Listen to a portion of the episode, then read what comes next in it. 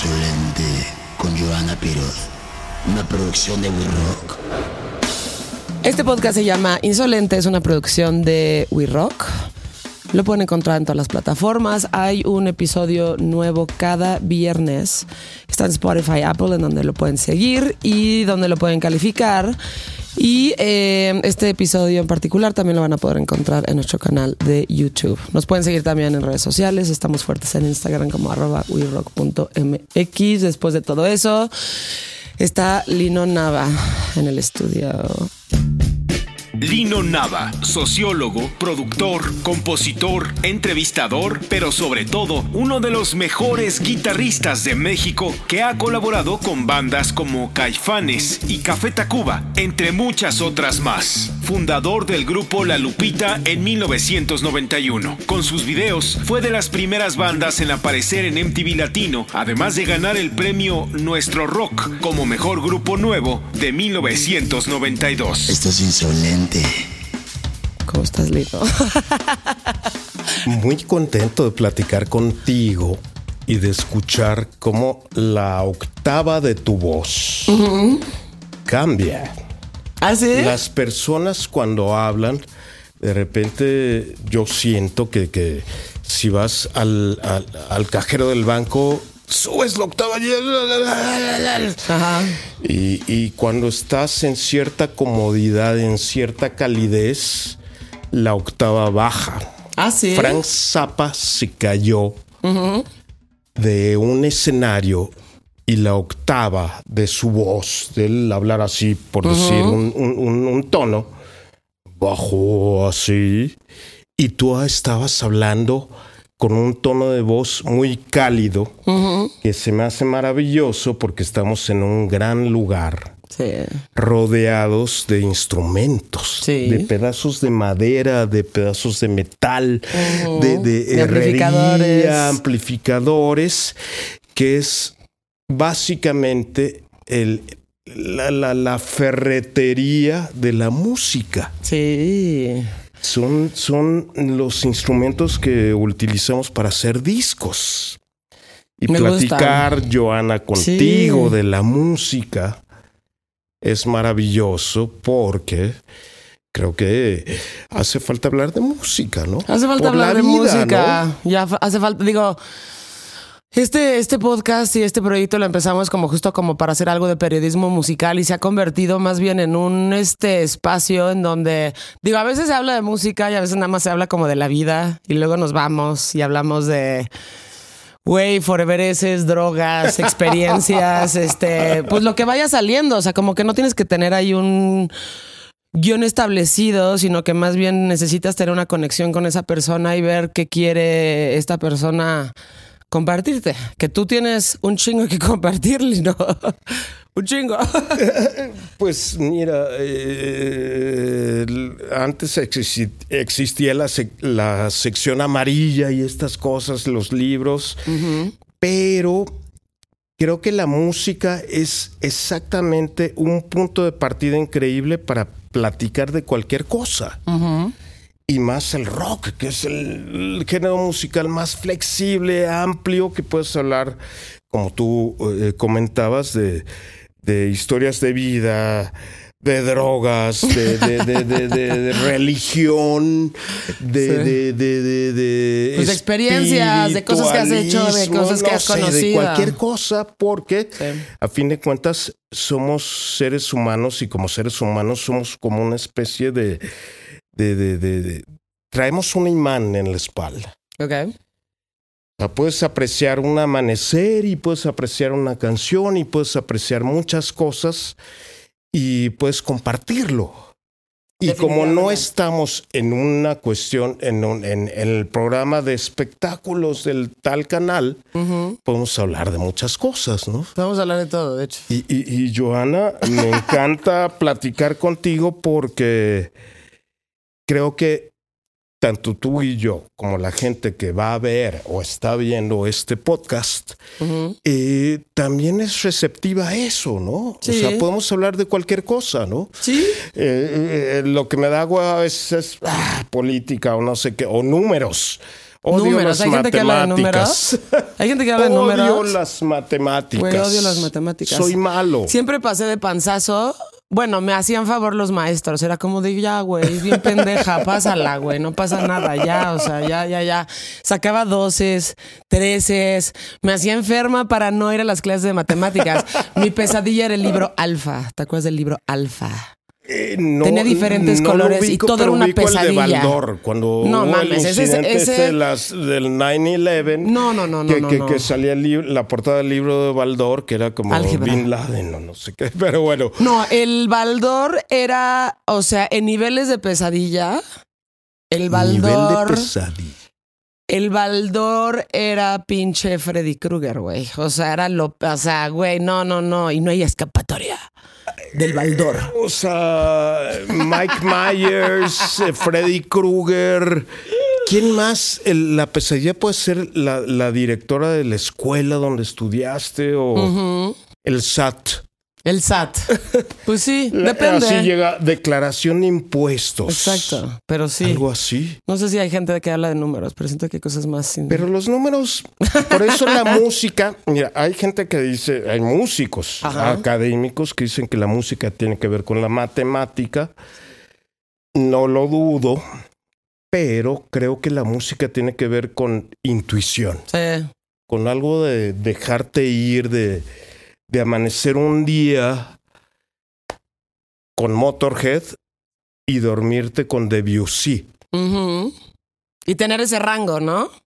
Claro, Tener porque ese hay rango de momentos para posibilidades. todo, hay momentos para Claro. todo en la música, en el día. Uno como ser humano creo yo que no es, no eres lineal. No. Bueno, Y esperamos. sobre todo, Sí. Ojalá, ¿no? Eh, o sea, Sí. eh, eh, y más la gente sensible y de repente en, en los medios y en, y en esta cuestión de éxito, éxito y, y, logra esto y ta, ta, ta, ¿no? O sea, vas por esto, ¿no? Y, y tu tarjeta de crédito y aquello y más Todas allá. las cosas que tienes que cumplir. Exacto. Si quieres ser un humano como imposiciones de éxito, ¿no? Sí. Pero, pero también un día amaneces eh, con ganas de José José y te duermes con ganas de, de, de- de- de lagrimita o no sé. Creo que la sensibilidad es algo que, que, que dejamos pasar y que puede eh, de alguna manera hacer que este mundo se ecualice. Como Sí. Cuando tú escuchas una canción, a veces le subes a los graves o a los agudos o algo así. Ujú. Creo que como humanidad hay que ecualizarnos. Sí. Y tener esa posibilidad de rango y de poder escuchar este Exacto. Y no- muchísimas cosas. ¿no? Exacto. Y no quiero sonar como neo hippie, así de flower power y no sé qué. Préndete el incienso. Ya No, hemos tenido ese tipo de invitadas. Pero, pero sí hay que ecualizarnos emocionalmente. O sea, ¿No lo que, tú y yo, lo que tú y yo hablábamos antes de que empezáramos a grabar, y para mí eso es como muy, muy importante. O sea, eh, vas creciendo, ¿no? Y vas, ojalá, madurando en ciertas cosas. Y como que ya nada más estás buscando, o yo por lo menos, yo, yo estoy buscando sentarme a hablar con personas que tengan algo que aportarme. Y que cuando estés hablando con esas personas tengan lo que yo le llamo madera. O sea, estás hablando con una persona que te está escuchando para empezar y no está esperando a ver en qué momento te roba la palabra, ya sabes, pero que realmente te está escuchando. Y por otro lado, que a, la, a la vez que te esté escuchando, está tratando de empatizar con lo que tú estás diciendo y además te puede corresponder con algo. Entonces, puta, eh, ah, eso hace falta muchísimo. Y yo creo que a ti te ha pasado mucho como músico, que seguramente te han entrevistado muchísimas personas y yo he visto eso. Y me da un coraje y me da una, este, como sensación de impotencia ver cómo de repente la gente que dice que se dedica como al periodismo musical te pregunta las mismas mamadas que todos los demás, ¿no? Y oye, este... ¿Y qué? ¿Cómo estás? Oye, ¿y cómo se llama el nuevo disco? ¿Cómo te inspiraste para poder hacer esto? Oye, y este, ya sabes cómo, güey, pregúntame algo que no encuentra en internet ya? O sea, habla conmigo, conóceme, vamos a establecer una relación, ¿no? Y, Claro. y güey, aquí es aquí, no es este de, ay, 15 minutos y ya luego de ti, ya sabes, no me importa. O sea, como que, sobre todo si estás, eh, estás invitando a esa persona, lo que quieres es esa carnita, ¿no? No, este, algo que vas a poder encontrar en pues, 20 entrevistas antes que seguramente, además de haberlas hecho, has de haber contestado que unas 2000, no sé, o sea, pero muchísimas a lo largo de tu carrera. Fíjate que si tu Biblia es Wikipedia, Mm, tu rango de conocimiento se reduce a algo sí. así, de este tamaño. Sí, El WhatsApp no es una oficina. sí. Ni un medio de No comunicación es- real, ¿eh? Exactamente, no es una conversación. Eh, eh, y pasa mucho, y te lo digo por experiencia, que, que, por ejemplo con la Lupita en juntas, de que, ah, sí, la producción del concierto, de la gira del Vive Latino, ta, ta, ta, en WhatsApp todo el mundo. Y eso no suple. No, no, no, no, no, no, no, no, no, no es como estar en contacto directo, platicando, viéndote a los ojos, como tú y yo nos estamos viendo Exacto. en este segundo. Exacto. O como No hay nada como la eso. cámara. No hay nada como el contacto. Yo no hago entrevistas si no son presenciales. Aún en pandemia les decía, oye, vamos a hacerlo acá arriba, es al aire libre, no sé qué, porque digo, hay unas que tenías que hacer porque pues, Mono Lord está en Suecia, ¿no? Pero si estás tú aquí, Claro. ¿por qué no hacer esta dinámica y por qué no platicar tú y yo? Porque si no se me hace completamente impersonal. Totalmente. Y, y- o sea, qué increíble poder conectarnos de manera digital para Sí. ciertas cosas que, que el disco, no, la Lupita, ay, qué padre que lo puedan escuchar en, en- en- en Indonesia ahorita, ¿no? Que me están- no sé, ¿no? Pero no se compara a ver un concierto presencial o, o- Claro. o tomarte la mano o darte un abrazo Claro. o, o- o sentir el solecito. No lo sé, ¿no? No, No, eh, sí, o sea, escuchar la voz de una persona, verte aquí sentado, ya sabes. Y digo, la pandemia creo que una de esas, o sea, uno de esos aprendizajes por- en la música en general fue ese.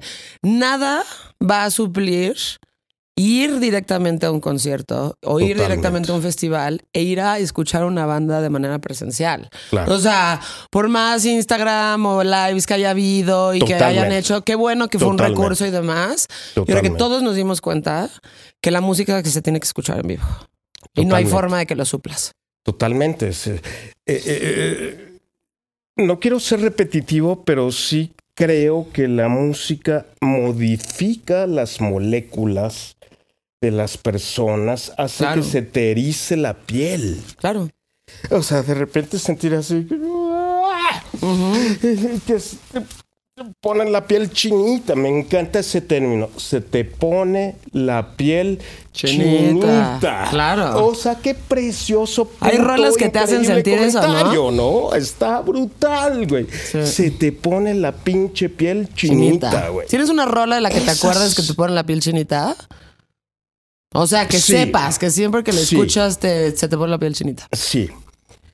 Tengo canciones y tengo momentos.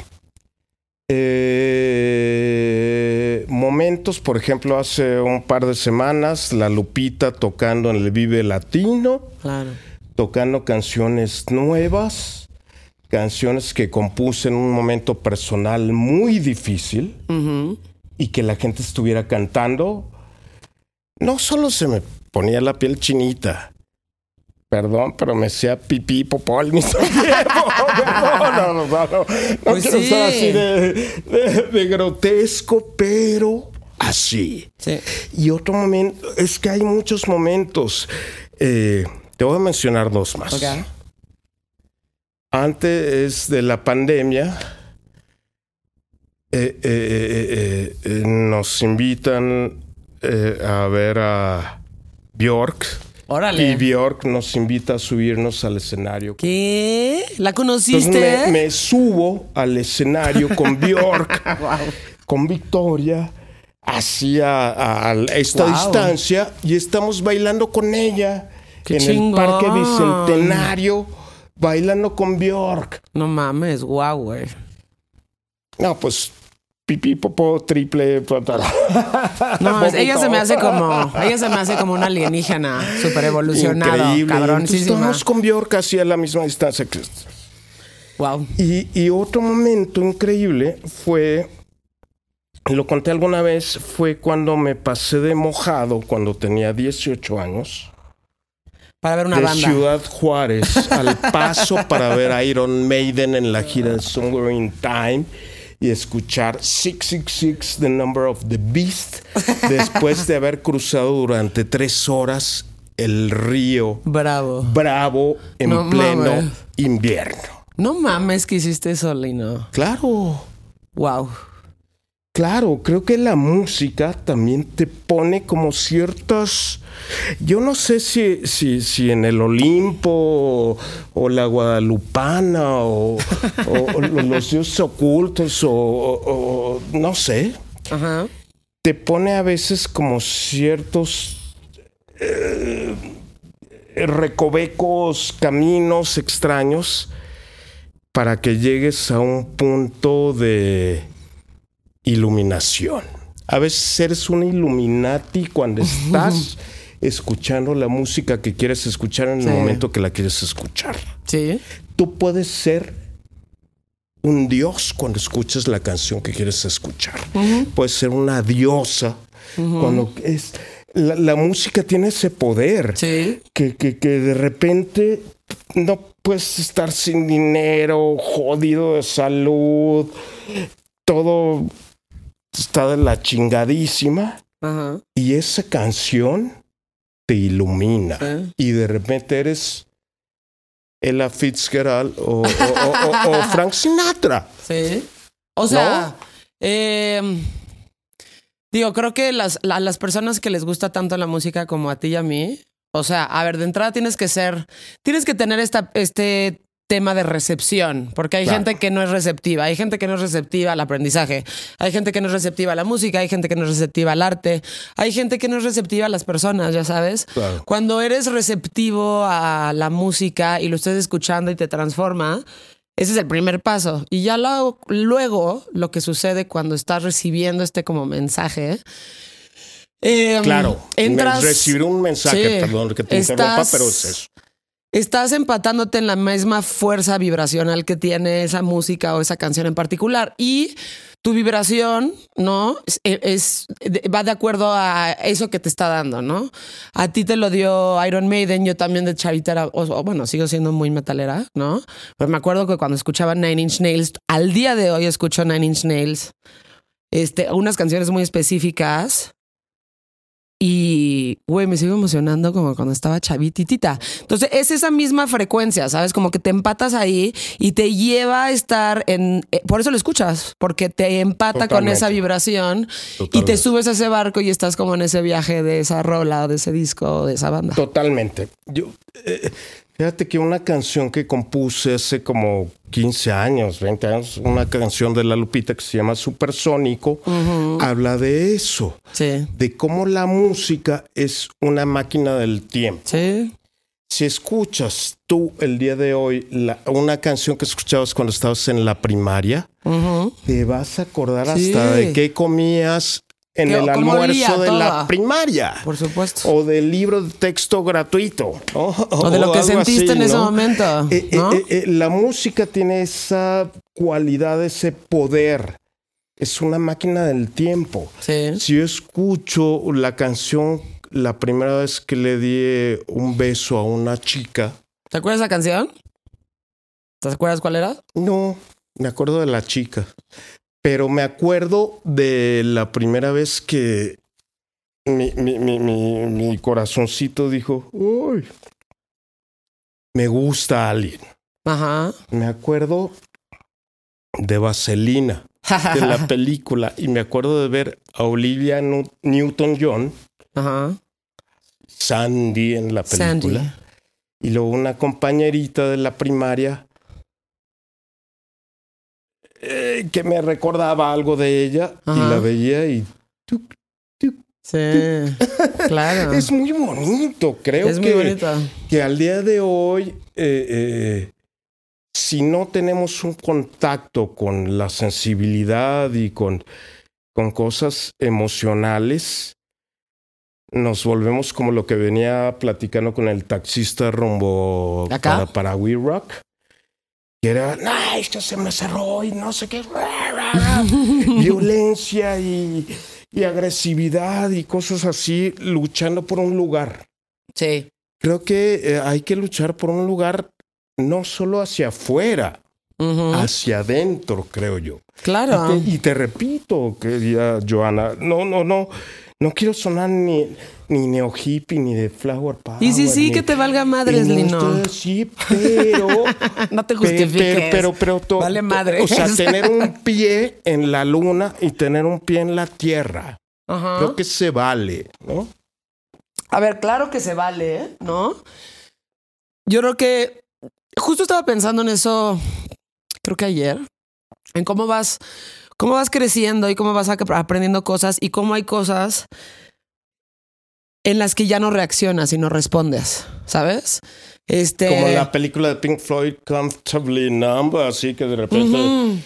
Dopado así y no sientes nada. No, pero haz de cuenta, este, cosas que igual te enojaban antes o que te molestaban antes y que vas, este, tomando estos aprendizajes en tu vida en muchísimos niveles, personales, relaciones, lo que sea, ya sabes, este, cómo le vas perdiendo miedo a ciertas cosas y ya en vez de reaccionar como hubieras reaccionado a los 20, 25, empiezas a responder y empiezas a conocerte y empiezas a decir, a ver, ¿Qué está pasando aquí? ¿Por qué estoy enojada? ¿Por qué esto me está provocando esto?